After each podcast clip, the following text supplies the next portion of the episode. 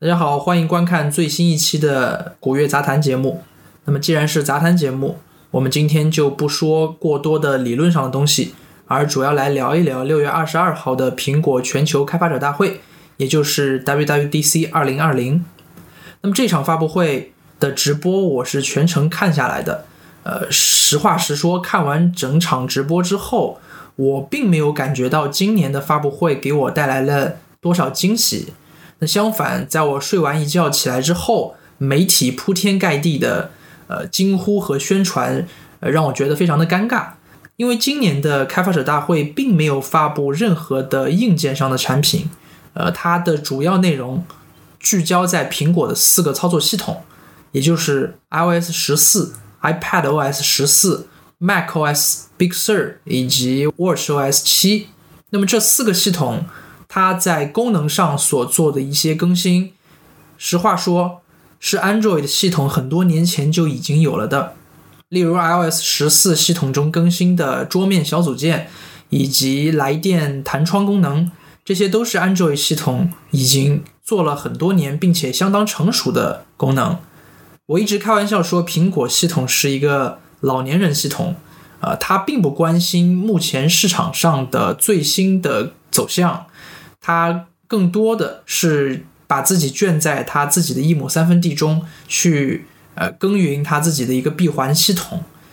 所以在 Android 系统很多年前就已经有的桌面小组件这一个功能更新上，苹果就显得非常非常的保守，因为之前他可能认为这一个系统并不是 iOS 系统所必须的。那么再如 iOS 和 iPadOS 系统中关于 Siri 的更新。那么这也是许多大陆手机品牌，例如 vivo 和 oppo，还有小米，在很多年前就已经逐渐在做的一些呃人工智能上的功能。例如小米的小爱同学，那么他在好几年前就已经实现了啊比现在 Siri 要完善的多的交互和体验。那么整场发布会中，唯一称得上是硬件方面的更新，但实际上只是呃苹果给我们画了一个大饼。那就是所谓的 Apple Silicon，也就是 ARM 架构的 Mac 系统。那么这个架构实际上我在短期内并不太看好，因为 Intel 在处理器和芯片领域已经深耕多年，这并不是苹果一朝一夕就可以替代或者超过的。我当然相信苹果可以在短期内通过软硬件的优化来达到或者尽可能提升 Apple Silicon 在 Mac 架构上的表现。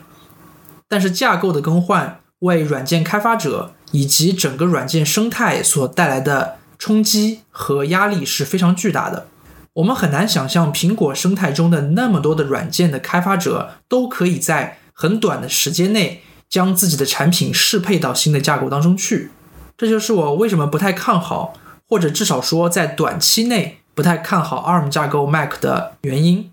那么我自己其实是苹果的一个忠实的用户。我的手机、手表、耳机、平板电脑以及笔记本电脑用的都是苹果的产品，但苹果公司在近些年的一系列举措都让我感到非常失望。那么这家公司从几年前开始，也就是 Tim Cook 接手这家公司之后，就变得越来越保守。虽然我们在 iOS 系统的形式上看到它吸收了很多 Android 系统的先进之处，但是它实际上在实质或者说内核上是越来越封闭的。苹果当然拥有着世界上最完善的开发者社群、软件以及内容生态，但是这并不足以支撑其长期的固步自封的战略。苹果现在所想的可能是将它旗下的所有操作系统逐渐的融合成一体，包括我们看，呃，最新的 macOS 系统，它在 UI 上。越来越接近 iPadOS 这一个表现就足以说明啊他的这个想法，这个方向或许是正确的，它也能在一定程度上帮助苹果去巩固自己的社群和生态。但相比于生机勃勃的开源社区来说，苹果的这一做法到底能持续多久，其实是打一个大大的问号的。那么这场发布会看下来之后，我的第二个比较大的感想就是关于隐私保护上的问题。有很多人都像我一样认为，对于普通用户，也就是对自己的隐私安全并不太注重的用户来说，呃，苹果会比 Android 更加安全，因为苹果它做到了很多 Android 做不到的权限管理以及隐私保护。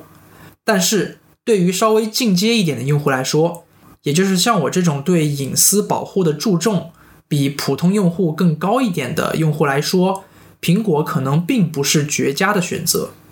要知道，在一个大数据无所不用其极的挖掘用户隐私和数据的时代，把鸡蛋放在一个篮子里是极其愚蠢的做法。我们不能只看到苹果生态的完善，看到苹果所有软件的易用性，而忽略苹果生态在隐私保护上可能的隐忧。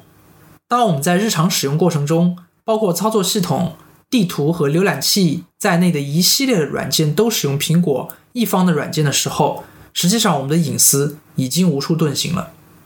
所以，如果你对个人隐私保护有像我一样的较高的注重的话，我推荐各位不要所有软件都使用苹果一方的产品。例如，如果你使用的是 iPhone 手机以及 iOS 系统。那么在浏览器的选择上，你就可以选择 Chrome 或者 Firefox，而不是 Safari。而地图呢，你就可以选择 Google Map。通讯软件，你可以选择 WhatsApp 或者 Line，而不是苹果的 Message 等等。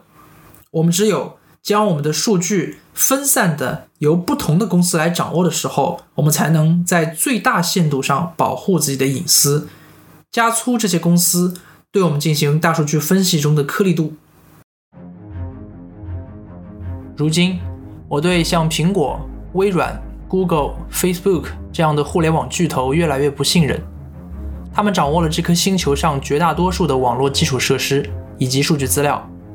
他们贪婪地收集着用户数据，再反过来利用这些数据来赚取更加高额的利润。而对于绝大多数的普通用户来说，在这些寡头企业面前，一切努力都显得无能为力。我们能做的，只是最大限度的。减少垄断对我们所造成的伤害。如果你喜欢本期节目，可以订阅我的频道，或者给我的视频点一个顶，并在评论区留下你的想法。我是古月，我们下期再见。